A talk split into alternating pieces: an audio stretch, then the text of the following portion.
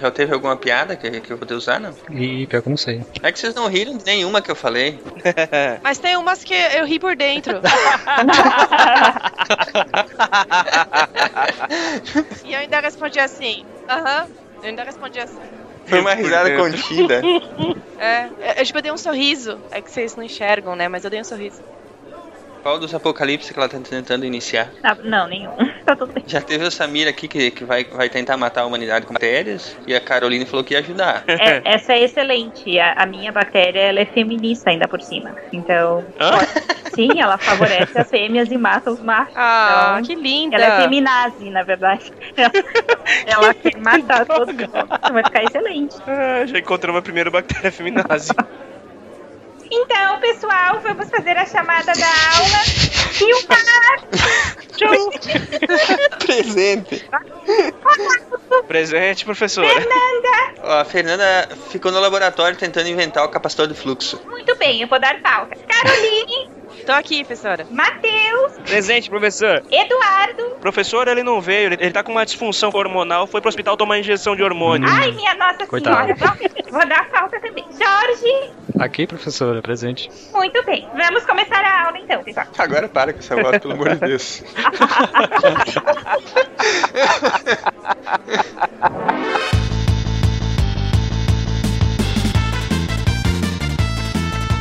Olá, gente, aqui é Silmar de Chapecó, Santa Catarina, e hoje é o meu dia de fazer gênero. Oi, galera, aqui é a Carol, eu falo de São Paulo e, e eu ainda não sou feminazi. Ainda. Ainda, né? Ainda. Tá com o pezinho ali na cozinha. Pezinho na cozinha, puta que pariu. Ó, já começou já. Aqui é o Jorge de João Pessoa e eu quero ver quem vai ser o primeiro a falar palavrão hoje. Porra! Caralho. Oi pessoal, quem fala é Matheus Gonçalves. De algum lugar no tempo e espaço eu odeio mudança. E não tem nada, nada nesse mundo que eu goste mais do que mulher, principalmente a minha. Ah. Eles podem mostrar, eles podem mostrar. Já tá aí do lado, na verdade. Com, com o cinto na mão. E aí, galera, aqui é a Natália de Porto Alegre. Muito cuidado, eu tenho treinamento em castração de porco. Ouch! Eita, não Nossa, essa foi no peito, hein, mano? Olha, olha, palmas, palmas, palmas. Tem que ter musiquinha do Rambo de fundo, daí eu. É mesmo, cara. Aqui é o Ronaldo de São Paulo e ainda estou tentando entender as mulheres, mesmo sabendo que isso vai custar minha sanidade. Você sabe que uma vez teve, teve um homem que conseguiu vislumbrar por um milésimo de segundo a verdade por trás da mente feminina. Aham, Mas ele morreu. foi demais pra ele, né? Se alguém descobrisse, deveria dar palestra pelo mundo. Não, ele vai- assim que ele descobriu, o cérebro dele derrete, cara. Vocês estão ouvindo o SciCast, o podcast sobre ciência mais divertido da internet brasileira. Science World Beach.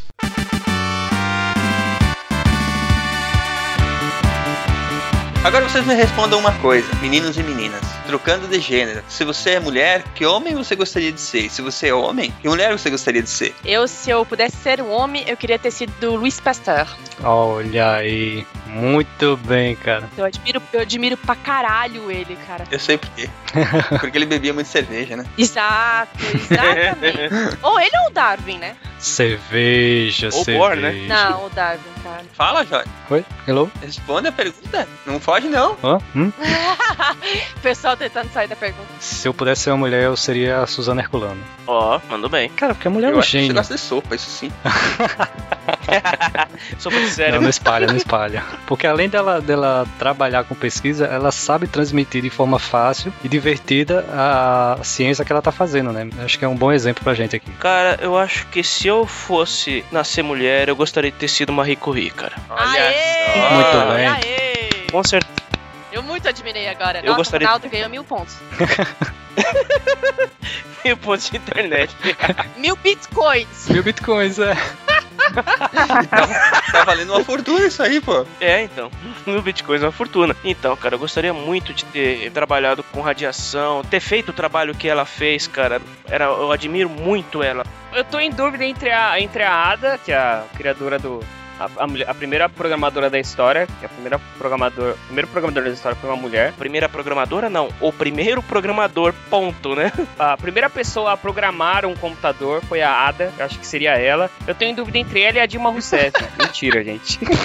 Nossa senhora, Matheus. Se eu tivesse nascido homem, eu gostaria de ter nascido Stephen Jay Gould, que ele foi um paleontólogo americano e foi bem importante na, na divulgação científica, até foi o mais importante da geração dele. E admiro ele porque ele foi muito importante, assim, desde o, lá dos anos 70, 80, ele propôs diversas teorias que meio que foram contra o que estava sendo falado na época da teoria sintética da evolução, aquela coisa clássica de genética de populações e mudanças graduais essas coisas, e ele veio com uma ideia bem diferente, vindo dos registros fósseis, de que as coisas eram mais explosivas, assim, na, vida. E, bom, agora, hoje em dia, essas ideias dele estão sendo revividas e reutilizadas nas, nas teorias mais atuais. E ele sempre foi muito legal, assim, é só procurar fotos dele no Google, ele tem uma cara de tiozão muito legal, assim, os livros dele são super bacanas e bem divertidos, e sempre também, que nem falou ali da Suzana Ercolano, explicando as coisas de uma forma fácil de entender e, e bem, assim, ao, ao alcance de todo mundo. Então, eu gostaria de ter nascido ele, eu acho ele muito satisfatório. Bacana. Muito bom, cara. Muito bem. Legal, legal mesmo. Eu, por minha vez, eu acho que são tantas, tantos exemplos bons que a gente tem, na verdade. Apesar de todo, tudo que a sociedade, de uma forma geral, no passado fez para diminuir o papel feminino, né? Mas tem muitos bons exemplos, né? Eu talvez gostaria de ser a Margaret Thatcher. Olha, Putz, valeu bem. Sempre desconfiei. Assim, é, Eu é, adoro eu, eu, eu li a biografia dela, sabe? a dama de, A Dama, dama de, ferro, exatamente. é, mas assim, ó, cara, muito provavelmente ela tem mais admiradores hoje do que teve enquanto ela esteve é, na posição de, de primeira-ministra, né? Mas assim, o que me, me levou a citá-la é que ela era uma mulher, era uma pessoa, aliás, que ela não tinha medo de fazer o que era preciso, entendeu? Ela arregaçava as mangas. É, arregaçava as mangas mesmo, entendeu? Existem coisas que você faz porque Sim. você quer, existem coisas que você faz porque é preciso. E as coisas que ela fez no tempo que ela foi primeira-ministra não foi com certeza nenhuma delas, das medidas que ela tomou, foi porque ela queria, entendeu? É porque era preciso pra salvar o país que ela tava comandando. E geralmente essas pessoas só são reconhecidas depois, que os resultados das ações delas só vêm depois. Ah, sim, com certeza. Tem duas frases dela, assim, que eu, eu acho sensacionais. Ah, era, era assim: eu sou muito paciente desde que eu consiga fazer o que eu quero fazer. E a outra? Se você quer que algo seja dito, peça para um homem. Se você quer que algo seja feito, peça para uma Peça mulher. pra uma mulher. Isso é- aí. Então, tipo, é, Eu sou Maria da Penha, brasileira, farmacêutica bioquímica, e em 1983 eu fui vítima de violência doméstica quando meu marido atirou nas minhas costas enquanto eu dormia. Eu lutei por 19 anos e 6 meses para que ele fosse punido.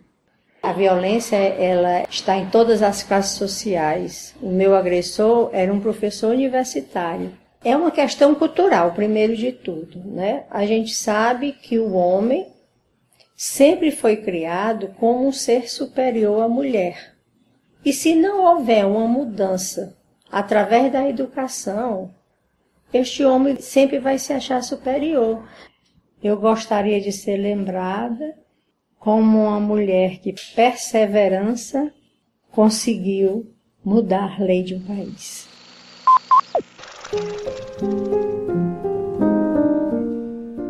Novo milênio tem assistido a uma mudança significativa na atitude e pensamentos da sociedade sobre igualdade e emancipação das mulheres. Muitos de uma geração mais jovem sentem como se todas as batalhas já tivessem sido travadas e vencidas para as mulheres. Entretanto, as mulheres nascidas principalmente antes da década de 70 sabem muito bem da longevidade e complexidade dessas questões. Com mais mulheres nas salas de reuniões, uma maior igualdade de direitos legislativos e um aumento da massa crítica de visibilidade das mulheres como modelos em diferentes aspectos da vida, pode-se pensar que as mulheres ganharam a verdadeira igualdade. O fato lamentável é que as mulheres ainda não são pagas igualmente comparando com os colegas do sexo masculino. As mulheres ainda não estão presentes em números iguais no mundo da ciência, nos negócios ou na política. A educação das mulheres no mundo todo é pior. A saúde é mais precária e a violência contra elas é mais frequente. No entanto, grandes melhorias já foram feitas. Nós temos mulheres astronautas e presidentes. Na imensa maioria dos lugares, as meninas podem frequentar a escola e são bem-vindas à universidade. As mulheres podem trabalhar e ter uma família. Mais mulheres têm agora poder real de fazer suas próprias escolhas. E assim, nos últimos anos, o Dia Internacional da Mulher deixou de ser um lembrete sobre os aspectos negativos e passou a ser uma celebração dos positivos. A sociedade ainda tenta chegar a um denominador comum que iguale homens e mulheres como pessoas iguais, sem esquecer as diferenças que os complementam e os enriquecem como indivíduos. Há muito a ser debatido e o avanço só pode acontecer com homens e mulheres de mãos dadas.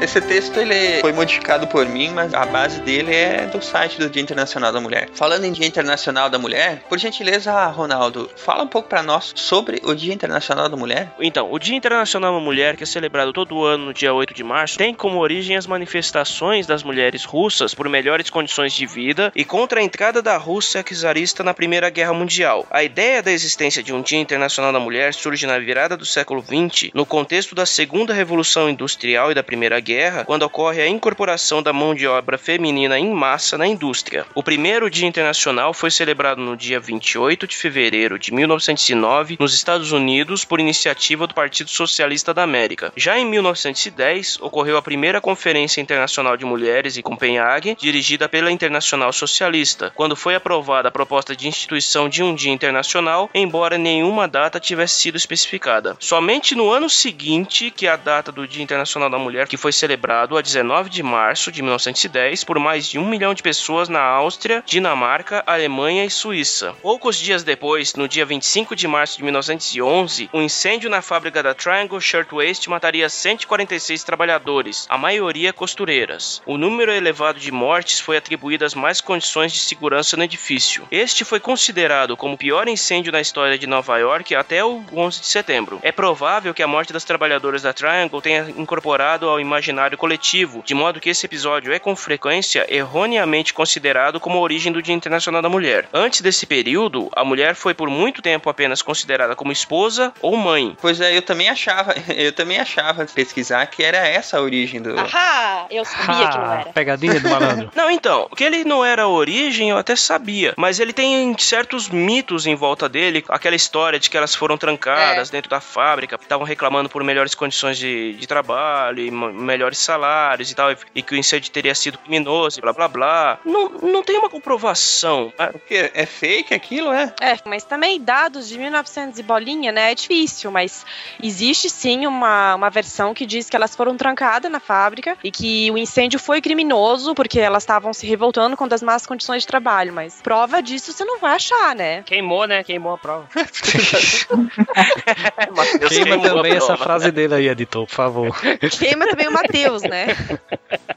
O feminado tá incorporando. É, Que horror. complicado. Então, gente, é, é, isso aí é tudo muito bonito, é, faz parte da nossa história, né? Mas a gente sabe que historicamente a sociedade tem uma dívida muito grande para com as mulheres, né? Tudo que foi dito aí não, não reflete realmente a condição histórica da mulher relegada sempre a um segundo plano, a um papel de suporte na vida de, dos homens, né? E sempre que foi preciso, in- infelizmente, é, ou felizmente, as mulheres foram levadas a trabalhar em fábricas, a substituir os homens, mas quando passava essa necessidade, elas sempre tinham que voltar ao seu papel secundário, né? Exatamente. É, mas isso nem sempre foi regra, né, cara? Na história da humanidade, existiram muitas culturas em que a mulher era a peça-chave, a, a peça central das, de algumas culturas. É, claro, é, é, isso são exceções, né? Mas é, se- em muitos lugares, quando a mulher é apenas colocada em segundo plano e não sofre maus tratos e, e coisas extremas, como por exemplo condenações sumárias a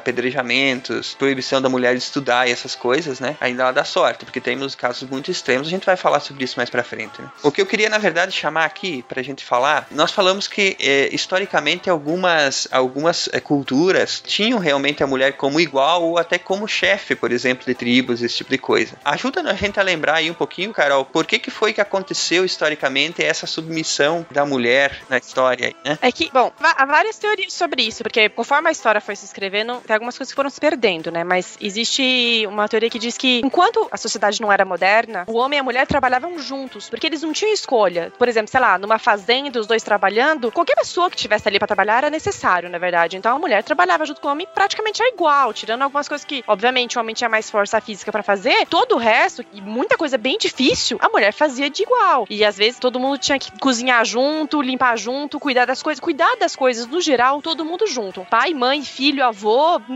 assim. As pessoas tinham esperança de vida bem menor do que agora, então tinha que ajudar enquanto podia, porque, né? E aí, conforme a sociedade foi se modernizando, teve também o fato da uma maior intervenção da Igreja Católica, né? E geralmente do cristianismo. E teve o, o fato que as pessoas com que tinham mais acesso a dinheiro podiam sair para estudar. E geralmente eles mandavam os homens. E foi, foi daí que começou. Os homens começaram a estudar mais, ter mais conhecimento, ter acesso a, a melhores empregos, a melhores condições de vida. E a mulher foi ficando para trás aos poucos. A única preocupação que era imposta à mulher naquela época era ter filho, fazer filho corretamente. Cuidar da casa e cuidar dos filhos. Hoje em dia, em alguns lugares, inclusive do Brasil, você ainda sente é, que as pessoas pensam dessa forma mesmo. Ah, mas Sim. isso tem muito. Pode ter certeza absoluta que isso aí não tá nem um pouco superado. algumas empresas ainda discriminam o salário do homem e o da mulher, que tem muito a ver naquela ideia do provedor, né? O homem é que tem que manter a família. A educação tem um exemplo muito claro. Quando a profissão do professor era ocupada por homens, o professor ganhava muito bem. Quando foi diminuindo o poder aquisitivo, os homens foram saindo. Você pega a escola primária, quase não tem homens, e a, a, o professor que ganha menos. Porque ele não, não, precisa sobreviver, quem vai manter a casa é o homem. E o que a gente precisa ter clareza é que existe sim velada, mas essa ideia de que o provedor é o homem, então a mulher não precisa ter um salário tão substancial. Ela já está tendo um prêmio de poder sair de casa porque ele deixou ela ir trabalhar.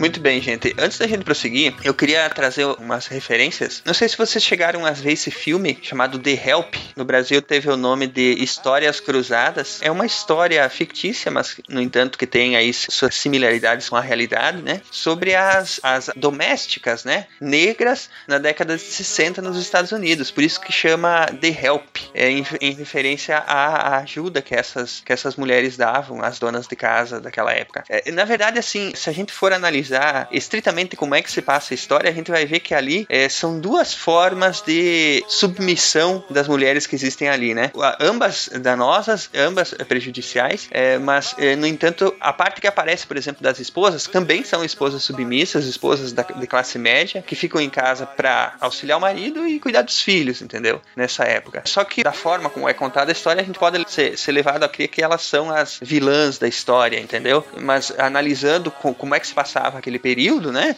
A gente vê que realmente também é, é, retrata ali a submissão feminina dessas donas de casa. Agora, o foco principal da história é realmente nas, é, nas domésticas, nessas auxiliares que ajudavam a cuidar das crianças, ajudavam a limpar a casa, que eram mulheres negras, né? Quando você comentou, por exemplo, que é, elas são vistas como são vistas como vilãs, é que na verdade é, é como você falou, tem, tem dois viés essa a história. Exatamente. Ele, ele tem a história, por exemplo, das mulheres que elas, a sociedade das mulheres que elas se uniam para conversar sobre como criar filho. Decoração. Clube da Luluzinha, né? Exatamente. É, o, o, o hall de instrução que as mulheres tinham era totalmente voltado ao cuidado da casa. É, e a parte principal da história é que as mulheres negras, as empregadas, elas eram segregadas mesmo em relação às outras mulheres da sociedade, as mulheres brancas. E a maioria dessas mulheres brancas, de fato, de fato, elas eram vilãs em relação às mulheres negras, entendeu? É, mas... mas também é que elas reproduziam o que elas passavam, né? Porque elas eram humilhadas, a grande maioria era humilhada e maltratada pelos maridos. E aí elas, assim, descarregavam essa frustração nas empregadas. É, a relação de poder, né, cara? Você desconta em quem é mais fraco. Perfeito, Ronaldo. A relação de poder que existia, né? Da mulher submissa ao marido. Esse filme retrata o início dos anos 60, não é? É, então, ainda é. A política de segregação racial ainda era. Era institucionalizada, na verdade, né? Existiam leis segregacionistas, né? Exatamente. Mas enfim, esse filme aí, ele, ele é, é muito emocionante, muito legal o filme. Tem partes engraçadas, tem partes que as atuações, é, principalmente das atrizes negras, interpretando aqueles papéis que te fazem chorar, é muito emocionante. Só rouba uma cena mesmo. Excelente, né? Muito bom mesmo. E fica então a recomendação. Puxando o lado para o outro extremo, né? Eu quero lançar aqui também como dica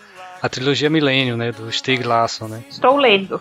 É, ótimo. Muito bom, né? Essa trilogia, eu terminei de ler ela no ano passado. Ela vai assim, já discutindo, digamos assim, a violência contra a mulher e o direito da mulher de ter independência de uma forma bem moderna, assim, sabe? A protagonista do livro, que é a Lisbeth, até tem uma história bastante interessante, né? Que a, a personagem tem o nome de Lisbeth porque o autor da trilogia, o Stieg Larsson, né? Quando ele era adolescente, com 15 anos, ele testemunhou o estupro coletivo de uma menina que se chamava Lisbeth. E ele cresceu com isso, transtornado e muito incomodado com isso. Imagino que na, na época eh, algo deve ter levado ele a, a, não ter feito nada quando ele presenciou isso, né? E ele se sentiu culpado a vida toda. Em várias entrevistas que ele deu, ele, ele falou que ele, ele passou por muitos anos de terapia para poder superar a culpa que ele sentia por causa disso, né? E ele acabou então batizando essa menina, essa protagonista dos livros de Lisbeth, né? E essa protagonista, a Lisbeth, ela é retratada nos livros exatamente como uma pessoa que ela não se encaixa na sociedade, ela não se encaixa nos padrões da sociedade. A mulher, corpo perfeito, que convive bem com os amigos Feminina. e tudo, é aquela coisa, É. aquele padrãozinho perfeito que a gente sabe como a sociedade cobra, né? A Lisbeth, ela subverte tudo isso aí e ela é uma, uma mulher que ela não, ela não se sente bem com ela mesma, ela tem o corpo cheio de tatuagens por causa dos motivos dela, no entanto, ela fala o seguinte: eu sou assim, mas eu tenho o direito de ser assim. Eu posso ser do jeito que eu quiser, eu não tô enchendo o saco de ninguém por causa disso, entendeu? Ah, não, mas vai explicar isso pra sociedade que quer impor o- o- as crenças dela pra todo mundo. cara. Exatamente. Isso, é- isso é discutido em profundidade no livro, nos livros, assim, sabe? Os livros, eles, assim, o primeiro é muito bom e depois eles perdem um pouquinho de tração, assim, não que eles deixem de ser bons, mas é, o terceiro livro, por exemplo, ele é mais tipo um drama de tribunal, assim, por causa da história lá, ela acaba indo presa e é julgada. Pouco menos ação e, e aventura e, e história de hacker, como é o primeiro e o segundo livro, para ser mais um drama de tribunal. E nessa parte, no terceiro livro, é discutido muito isso. O autor bate muito nessa tecla que ela tem o direito de ser assim, entendeu? Ela pode ser do jeito que ela for, que ela, que ela quiser ser. Uhum. E que ninguém tem a ver com, tem a ver com isso.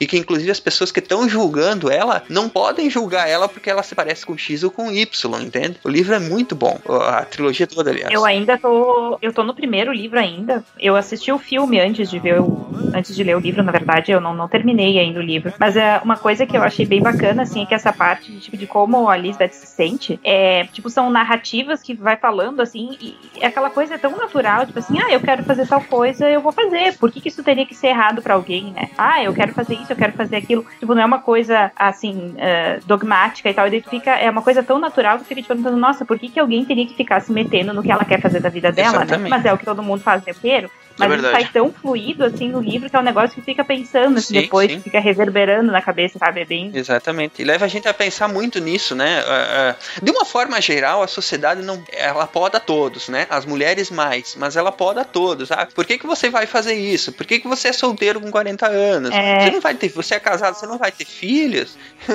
Entendeu? A sociedade, de uma forma geral, ela cobra de todos essas coisas que a sociedade quer que todo mundo faça, né? E quando que a gente sabe que o ideal seria que, porra, o cara quer ser de um jeito, deixa ele, né? Não tá fazendo mal pra ninguém. Ele tem o direito à individualidade dele da forma que ele quer. O- Homem ou mulher, né? Hoje tá a patrulha da polícia, né?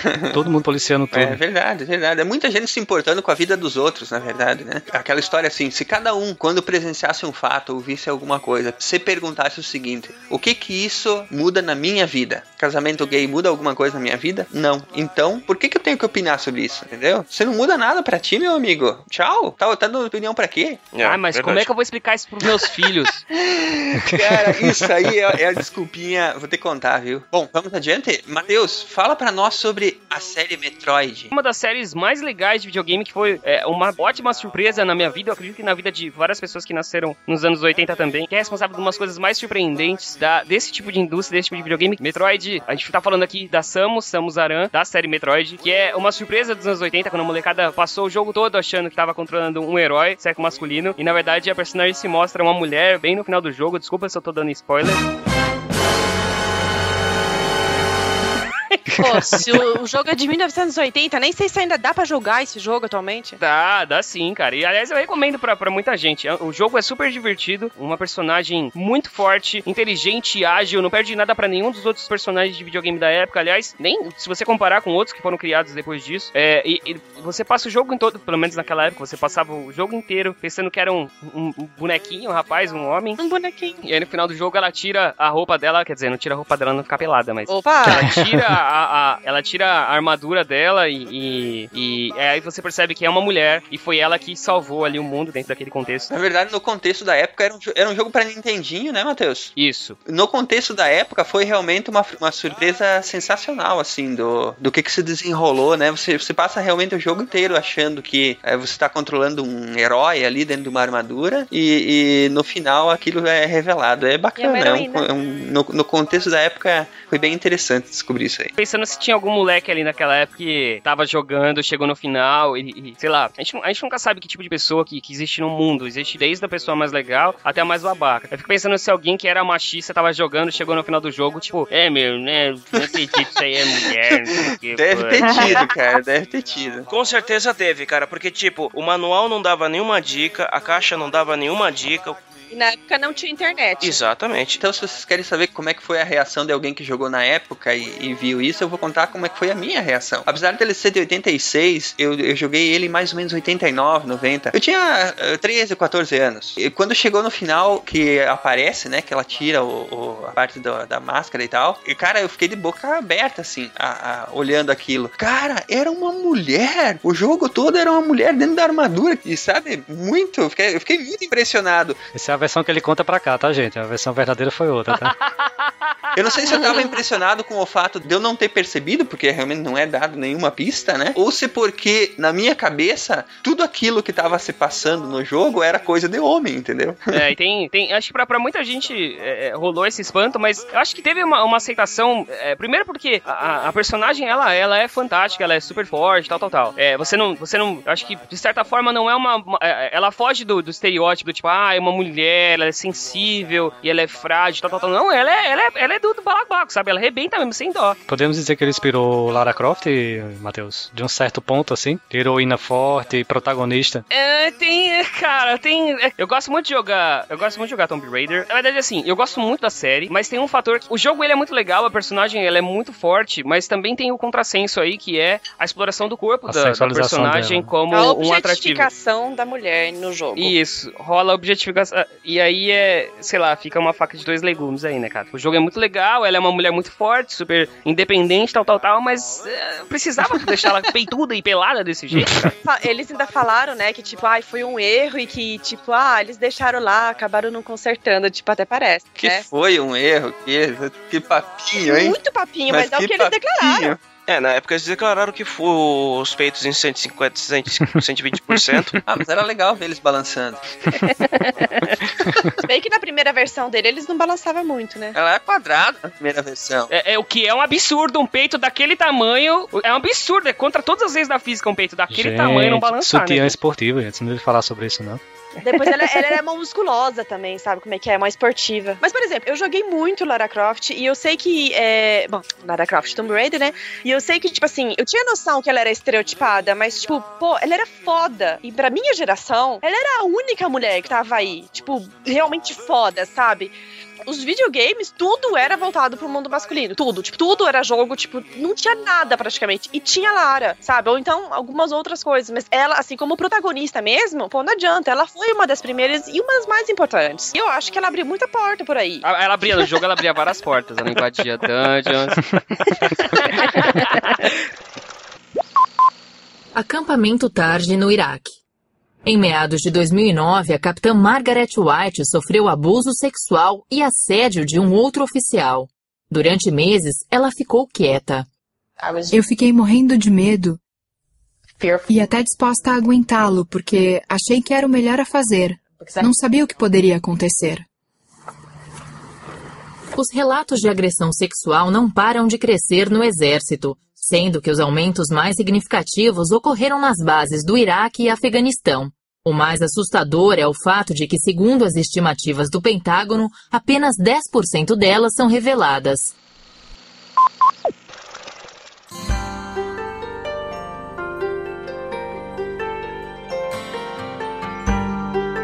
Vamos eh, falar um pouquinho sobre as mulheres na ciência? Foram muito importantes para a história da ciência. Se alguém falar que ela serve para limpar tubo de ensaio, eu vou ficar muito puto, já tô avisando. Elas devem ter limpado muito, viu? Assim como os homens cientistas devem ter limpado muito também. Limpo até hoje. Verdade. Verdade. Limpa até hoje. Claro. Verdade. Limpa Vocês até hoje. largam lá e mandam os assistentes de vocês, né? Eu sei como é que vocês. Assistente, já está. Gente, O pessoal assiste muito filme na TV, né? barbaridade. Eu achei que cada mestre e doutor tivesse uns três ou quatro técnicos pra ajudar. Você acha? Não, agora é sério. Eu tenho uma auxiliar, uma iniciação científica que me ajuda. Mas, pô, eu já fui iniciação científica. Eu ia botar a agulha só lavar vidro. Ah, eu colocaria. Bom, gente, vamos, é, vamos falar de uma que eu acho bem legal. Talvez remonte aí aos primórdios, realmente, né? Antes de Cristo, 370 a 415 antes de Cristo. É a Hipátia, né? Segundo o Ronaldo, é antes da Era Comum, Isso. tá? É, Hipátia de Alexandria, isso aí. Ela, ela foi, vejam bem, ela trabalhou com geometria, com álgebra, com astronomia. Acredita-se, inclusive, que ela tenha inventado o hidrômetro e um, um astrolábio e um instrumento para destilação de água. Aliás, é, é, um dia a gente, de repente, faz um programa só sobre esse tempo da, que existia a grande biblioteca de Alexandria, né? Porque era um, um lugar onde realmente é, se reuniam diversos estudiosos, cientistas, filósofos, né? Ela era o centro do conhecimento do mundo antigo. tínhamos lá então essa mulher que, ao, que contam aí a- a- os historiadores, né? Ela era bem vista como uma cientista pelos homens da época, vejam só. Ela, ela era respeitada como cientista, né? Se- Eu acho que se num, num determinado ponto ela chegou a, a dirigir a biblioteca de Alexandria e quando ela a biblioteca caiu, o assassinato dela coincidiu com o início da Era das Trevas. pra você ter ideia do impacto que, que se deu a queda de Alexandria e a morte dela, com a, a perda de grande conhecimento da, da antiguidade clássica, é o- na, na, na história hoje para da separação entre a história antiga e a alta idade média. É, foi o ponto em que, digamos assim, a Europa parou de evoluir e abraçou a ignorância. Digamos que teve algum- alguns poderes em Roma que ascenderam depois da queda do Império, do Império Romano que foram de certa influência nisso, Não né? estou lendo, tá, gente? em 412, quando Cirilo foi nomeado patriarca de Alexandria, esse, esse Cirilo era um cristão fervoroso que lutou toda a vida defendendo a ortodoxia da igreja e combatendo as heresias. Uhum. E, enfim, é, deu é, o óbvio, né? Mulher inteligente e cientista, queimem, né? É, exatamente, foi o que aconteceu. É foi, tudo persegui- bruxaria. foi literalmente foi perseguição da igreja. Tinha essa, tinha essa durante muito tempo, né? Tipo, mulher que era inteligente. Pô, é bruxa. Opa, vamos queimar? Teve isso, mas é, também teve. eh, Nós estamos adiantando bastante, mas tudo bem. Teve isso, mas também teve muita aquela coisa assim da perseguição pela perseguição, né? A vizinha olhava a, a- olhava a mulher, ah, era Sim. bonita. Denunciava por bruxaria, entendeu? A mulher não tinha direito de ser bonita naquela época. Era fogo. Não tinha direito de fazer nada. Nem ser bonita, nem ser inteligente, absolutamente nada. Hashtag recalque. Só A outra das mulheres na ciência, né, que nós temos que destacar aqui no, no programa, não pode faltar, né, é a Ada Lovelace. Ela nasceu em dezembro de 1815, com o nome de Ada Augusta Byron King. né, foi a única filha legítima do poeta Lord Byron e a esposa dele, Annabella. Ela possui o título de Condessa de Lovelace. Então, Lovelace, na verdade, não faz parte do nome original dela. Era né, o título. Foi como ela ficou conhecida, né? Era o título e como ela ficou conhecida depois. E além de matemática, ela era escritora também. E hoje é reconhecida por ter escrito o primeiro algoritmo para ser processado em uma máquina, né, que era a máquina analítica de Charles Babbage. né. Inclusive, no, no podcast número 22 dos nossos colegas dos Dragões de Garagem, que eles dedicam às mulheres na ciência, A especificamente. gente é um podcast de terceira geração. A gente faz referência a outros podcasts. Aham. Exatamente, cara. Os caras são parceiros. Uma coisa interessante pra acrescentar sobre a sobre a Ada Lovelace é que ela dá o nome a uma a uma linguagem de programação que chama Ada, né, ou Ada, se preferirem. E no caso, a máquina analítica do Charles Babbage, ela não chegou a ser construída. Ela escreveu o programa que seria utilizado para fazer a máquina rodar, mas ela não foi na época, ela não foi confeccionada. Al- Muitos anos depois, alguns estudos conseguiram construir cópias do que seria a máquina analítica e viram que o, tanto a máquina quanto o algoritmo que ela, que ela escreveu são, eram perfeitamente funcionais. Ah, mas o código dela era só Hello World. E nem testou.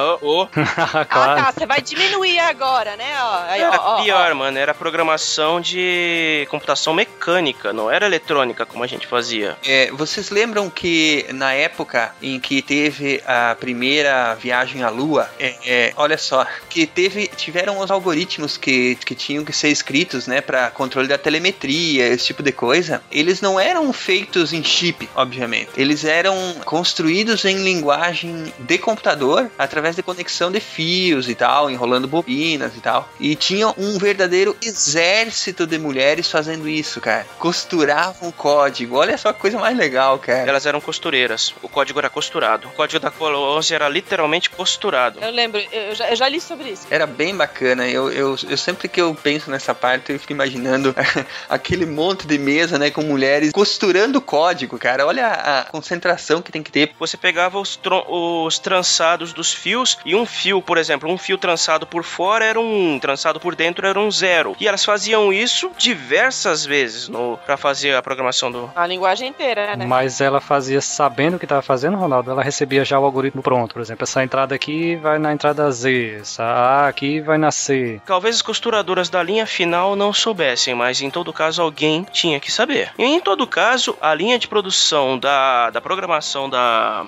da Apollo 11 foi geral foi grande parte é, montada por mulheres. E isso não vem muito à tona. Outro exemplo de, de grande mulher que a gente teve na, na ciência foi a Marie Curie.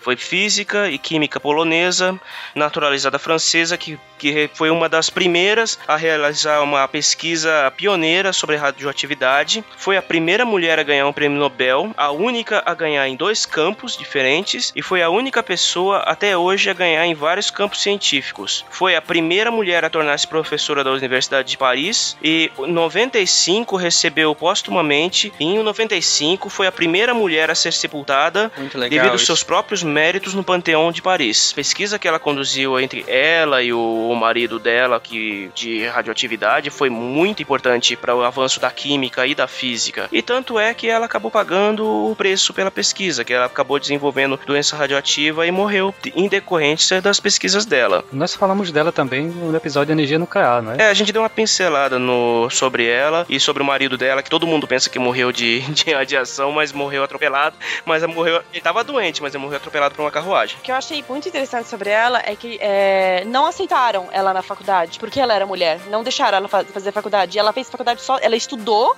as matérias da faculdade e tudo mais sozinha. E ela entrou, depois acabou começando a pesquisa é, sem ter feito é, propriamente dita faculdade, porque simplesmente não autorizaram ela a fazer a faculdade. E ela também, na, na época que ela ganhou o prêmio Nobel e que aconteceram todas essas coisas com ela, que ela é, fez várias descobertas, ela, as mulheres ainda não votavam. Então, tipo, isso, isso é uma coisa incrível. Tipo, as, as mulheres nem tinham direito de voto e é ela estava ganhando o prêmio Nobel. E é muito legal você ver aquela foto da conferência de Solvay em 1927, é, que tá, tá ela lá. panteão dos maiores gênios da ciência que, que nós já tivemos até hoje, que tava o Schrödinger, tava o Einstein, tava o Bohr e tem ela lá, única mulher entre todos eles. Olha só a moral. Aonde ela tá enterrada, o panteão, só tem ela de mulher lá enterrada. E não, não é um cemitério, é, é, é, um, é, um, é um monumento gigante. Eu, eu visitei esse monumento. É um monumento gigante e, tipo assim, ela tá ela e do lado dela tá Napoleão e do outro lado dela tá o Luiz Pasteur. Assim, ela tá enterrada com as pessoas mais é, incríveis é da história, uhum. assim, da França. É, do, do lado um, um, cientista um cientista ferrado e do outro lado um general afetado. não fala assim, pô. Eu gosto não, eu tô falando Napoleão. o afetado é um ah, tampinha tá. do Napoleão. Mas também italianos também, mas quê, ele né? era um grande estrategista, poxa. Na, Napoleão era tampinha, é? Diz que pros padrões franceses ele era baixinho. Ele era, ele era bem baixinho, realmente. Ele era anão, mesmo naquela época. Quem mais aí? Uh, a Valentina Tereshkova foi uma cosmonauta soviética aposentada e engenheira também, e ela foi a primeira mulher a ter voado no espaço. E ela foi selecionada dentre mais de 400 candidatos e cinco finalistas para pilotar o Vostok 6 em 16 de junho de 1963. A minha mãe nasceu dois dias depois. Legal. Legal. Bom, Bom, então, a fim de se juntar aos cosmonautas da missão, a Valentina foi apenas membro honorário da Força Aérea Soviética e, portanto, ela também se tornou o primeiro civil a voar no espaço. Uhum. Durante a missão de três dias, ela realizou vários testes em si mesma para coletar dados sobre a reação do corpo feminino para o voo espacial. E antes da sua contratação como cosmonauta, ela trabalhava na rede de montagem de uma fábrica têxtil. Em 2013, ela se ofereceu para ir a uma viagem só de ida a Marte, se tal viagem vier a ocorrer. É uma mulher que se dedica legitimamente a tudo que faz, né? Barbaridade. É que ela é russa, né, cara? É muito bom mesmo. Ela é. nada. Ela foi casada com, com um dos cosmonautas que, com quem é, ela né? viajou. Lógico, ela tem todo o seu mérito, mas ela foi muito usada na campanha do Partido Comunista, né? Como, como imagem e tal. Isso é evidente até. Ou, até porque na época a, da corrida espacial, os russos foram primeiros em quase tudo. Foram colocaram o primeiro homem no Sim. espaço, fizeram a primeira caminhada no espaço, a primeira mulher no espaço, a primeira manobra de acoplagem. Primeiro cachorro no espaço. Primeiro ser vivo no espaço, o primeiro satélite. A única coisa que eles perderam para os Estados Unidos foi a Lua. Foi, mas foi o mais foda. A Lua era a meta, né, cara? Uma indiana de 20 anos foi vítima de estupro coletivo cometido por 12 homens sob a ordem de um conselho comunitário em localidade no leste da Índia. A medida foi uma punição à relação amorosa entre a jovem e um homem de outra comunidade, segundo informações da polícia. O conselho local ordenou a punição na noite da última terça-feira, dia 21, depois de uma reunião de emergência em Subalpur, onde ela mora.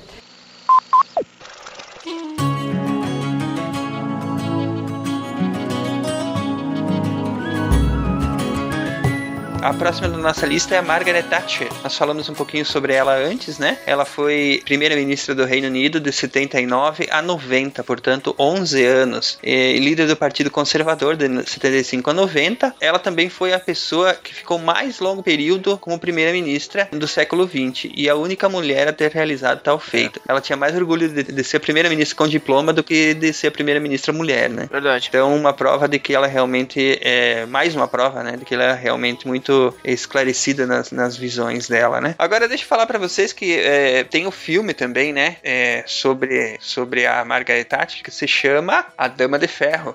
Quem interpreta ela nesse filme é a... Não, Meryl Streep que é uma excelentíssima atriz. Será que devia estar nessa lista, né? Apesar que a gente não vai ir para esse lado, mas ela ela tá numa uma atuação simplesmente maravilhosa como a Margaret Thatcher. Ela faz todos os trejeitos, cara, faz tudo. E, e o filme inclusive é legal que ele usa aquela técnica de misturar gravações da época e usar os efeitos especiais, como como eles fizeram na no Forrest Gump, fazem ele passar por trás do presidente lá e tal, e é tudo vídeos reais com efeitos especiais, né? Eles fazem mais ou menos isso nesse filme da, da Margaret Thatcher. E o filme é muito bem, muito bom, muito bem produzido. É como nós comentamos antes, né? Ela teve toda essa, toda essa controvérsia com, com, com as ações que ela teve, que ela era contra sindicatos e outras coisas assim, né? Era a favor da livre iniciativa e outras coisas. Mas é como eu tinha comentado antes, uma mulher firme, uma mulher com pulso, uma mulher que não tinha medo de falar o que pensava e uma mulher que não tinha medo de fazer o que tinha que ser feito, né? Eu acho ela uma pessoa bastante admirável nesse sentido. Tem uma cena, inclusive inclusive, nesse, nesse filme que eu, que eu acho que é bastante emblemática. Vocês lembram que, que foi durante esse período que ela era primeira-ministra que teve lá a rasga toda com a Argentina, né? Sim, aquela, aquela ilha lá. É, as Malvinas, né? É, eu lembro que na época teve muita gente, inclusive Estados Unidos, que falavam assim: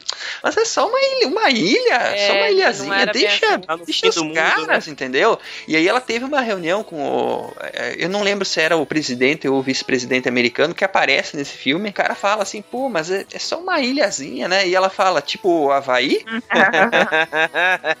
ela muito joga na cara dele, tipo, pá! Tipo assim, cara, o que você tá falando, cara? Você, deixa eu invadir o Havaí lá pra você ver o que você vai fazer, entendeu? Ele vai chamar só de uma ilha pra ver daí. É, tipo, é, a mulher tinha argumento, entendeu? Ela sabia o, a importância que tinha aquilo pra moral do país, né? É, me, me, ajudem aí, isso foi anos 80, é, anos 80, já metade dos anos 80 que, que, que, teve, a, é, que teve a, a Guerra das Malvinas. Foi no comecinho dos anos 80. Ah, não foi bem uma guerra, né? Foi tipo um desentendimento. Não, foi guerra, foi teve conflito e tudo. É, foi de 2 de abril, 2 de abril a 14 de junho de 82. É isso aí, achei aqui também. É isso aí, é isso aí. Foi uma guerra completa, apesar de ter durado pouco. Mas é, não teve, não, não teve uns malucos que resolveram fazer um plebiscito lá esses dias? Eles, tem- eles fizeram um plebiscito pra saber se, eles, se os cidadãos queriam ser argentinos ou britânicos. Imagina que você é britânico. E aí pergunta pra vocês. O cara que inventou isso aí, ele é realmente. Ele não entende como é que o mundo funciona, né, cara? Considerando tudo, quem é que ia querer ser argentino? Se fosse no Brasil, também voltava pra ser britânico. Bom, vamos, vamos seguir seguir com a pauta, vai. A primeira mulher presidente foi a Isabel Martinez de Perón, não confundir com a Evita. E a Isabel foi a terceira esposa do ex-presidente Juan Perón, da Argentina.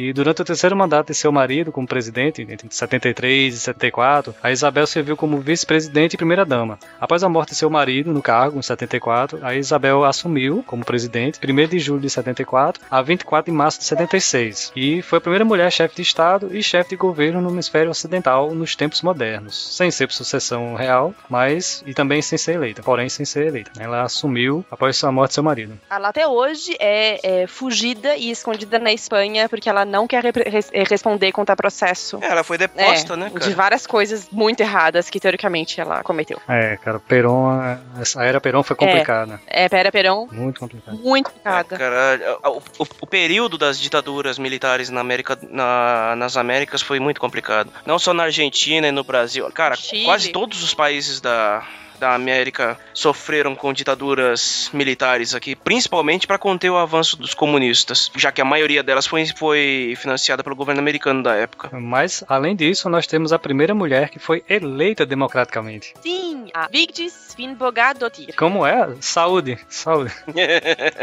Saúde! Fala de Gente, novo. fiz uma- eu falei isso no meu melhor islandês. É, eu, particularmente, quando eu tava pesquisando, eu achei essa mulher absolutamente incrível. Ela foi uma personalidade política islandesa que foi o, é, o quarto presidente da Islândia, de 1980 a 1996. Além de ser a primeira mulher presidente da Islândia, foi também a primeira presidente, a mulher presidente na Europa. E foi a primeira mulher chefe de Estado decra- democraticamente eleita no mundo. Teve, então, um mandato mais longo como chefe de Estado, eleito é, em qualquer país até o momento. Só fez que nem o Roosevelt, um, um mandato atrás do outro. Mas é importante citar que isso, esse mandato atrás do outro não foi ditatorial, foi democrático, cara. Não, foi eleito então. Por isso que eu falei, igual o Franklin Roosevelt, que também foi, foram três mandatos seguidos, né? Foi nessa época que limitaram as reeleições, foi, Ronaldo, nos Estados Unidos? Eu acho que foi por causa dele mesmo, que ele, dele ter tido três Acho que mandatos consecutivos que eles limitaram pra dois. É porque isso aí daí, é daí pra uma ditadura é um passo, É né? verdade. Se, se ele abraçar o populismo, né? Aí E é preciso essa alternância no poder pra manter o Estado democrático de alguma forma. Sim, é verdade. Tem gente que discorda. É, eu sei que tem discorda. No Brasil tem gente que discorda. Tem, tem político no Brasil que discorda disso. É. Não. Eu estou muito Não. surpresa. Não é, né? Uma menina de 13 anos foi estuprada por oito garotos, também menores de idade, em São Paulo. Eles gravaram toda a violência e depois chantagearam a vítima. Colocaram a imagem, ou ameaçaram colocar a imagem na internet se a menina contasse o que tinha acontecido. Após a denúncia da mãe, os oito garotos confirmaram que fizeram sexo com a menina. Como são menores de idade, depois dos depoimentos foram liberados e nas fotos de identificação, quase todos parecem zombar do fato de estarem numa delegacia. Os oito ah, disseram que mantiveram relações, sim, porém consentidas, mas de qualquer maneira são meninas de 13 anos de idade, né? É, está perfeitamente caracterizado o estupro de vulnerável. Né?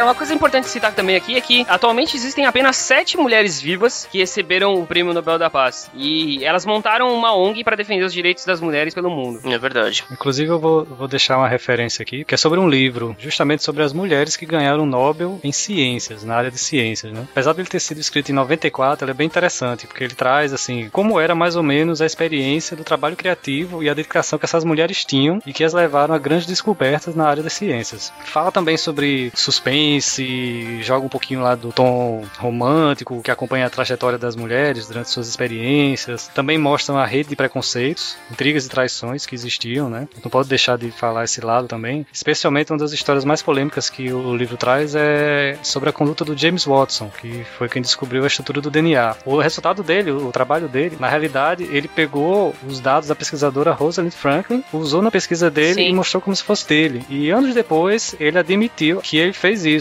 Ui, aquela, né? A figura famosa era dela. E uhum. foi utilizada como se fosse dele. Isso. Foi um dos maiores roubos da ciência, esse. Foi uma coisa absurda, assim. Não, e a coitada morreu logo depois, né? Nem teve chance de reclamar nada. Foi reconhecida só depois de morta. É triste mesmo. Mas até hoje, no colégio, às vezes, a maioria das vezes ensinam que quem foi que descobriu o Watson Creek. E, tipo, não falam dela. Uhum. Claro, nem comentam, né? Mesmo ele tendo admitido. Muito né? difícil mencionar é. ela. Mas para falar também um pouco sobre essa, essa parte do Nobel, a, a diferença entre o Nobel, os números de Nobel que homens receberam de mulher é um absurdo. É, até hoje, é, foi recebido um total de 847 indivíduos receberam o prêmio Nobel, prêmio Nobel de todas as áreas confundidas. E desses 847, só 44 eram mulheres. E a Marie Curie ganhou dois.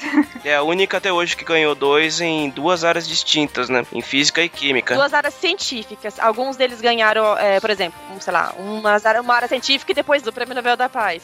Aí, no caso, eles consideram que não, não é na área científica mesmo. É que o, a categoria do prêmio Nobel da Paz é diferente da, da, da categoria científica. Os, não adianta, é diferente. Os projetos são completamente diferentes, a pesquisa em si é diferente, então eles classificam isso como co coisas diferentes. Verdade. É, o Jorge já tinha citado antes o podcast dos nossos amigos do Dragões e Garagem. Eles fizeram o programa número 22 sobre mulheres. Eu estava lá. A Natália estava, cara, lá. A Natália estava? Sim, eu participei daquele também. Então fala um pouquinho pra nós como é que foi lá, Natália. Não, foi bem bacana, mas lá a gente fez uma coisa bem voltada mais a mulheres na ciência mesmo. Daí, então, os guris convidaram eu e a Mariana, que também, assim, é da, teve experiência na área acadêmica, ciência e tudo mais, e é mulher, né? E então a gente pôde contar um pouco, assim, das nossas experiências e falar das dificuldades, das facilidades, enfim, de tudo. E a gente avaliou várias, falamos sobre várias dessas senhoras aqui comentadas, algumas que vocês comentaram aqui também antes, tipo a Marie Curie, a Ada Lovelace e mais, e várias outras, e, e, foi bem bacana. Eu recomendo a todos escutarem. Tem uma, uma lista bem, bem extensa de mulheres que fizeram a diferença na ciência. Ficou bem completo realmente o, o programa lá.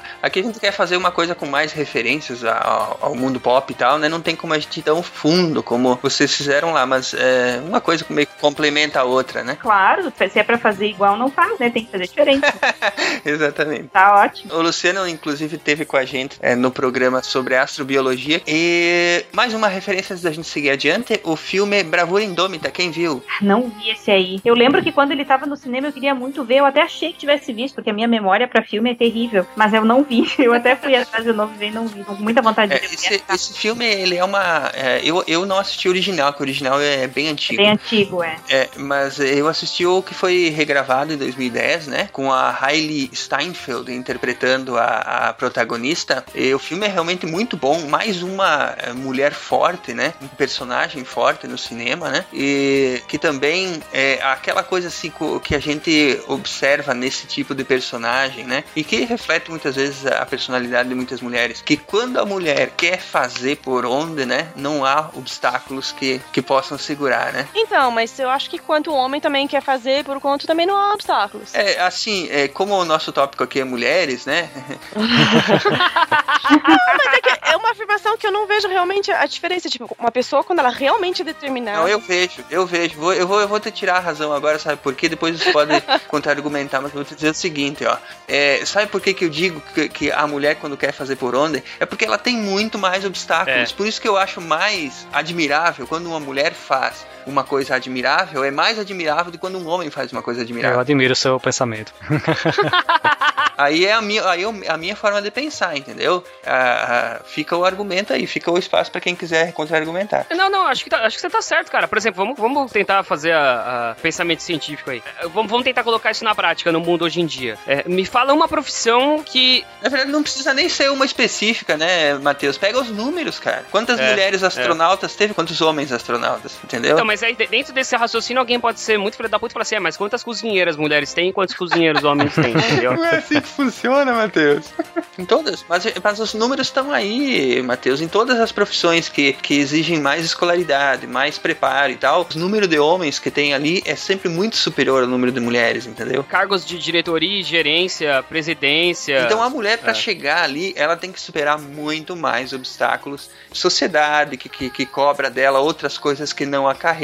Sim. É, ou, é... preconceitos também, né, cara? Então, assim, ó, não que quando um homem, por exemplo, faz uma conquista para a ciência não seja admirável. Claro que é. Mas quando é uma mulher, eu acho que a gente deve, é, deve um olhar especial para esse ato que ela tá fazendo. Porque ela teve, com toda certeza, que superar mais obstáculos que o homem. Sim, sim. E, gente, e nós, e nós agradecemos esse olhar. Muito obrigada.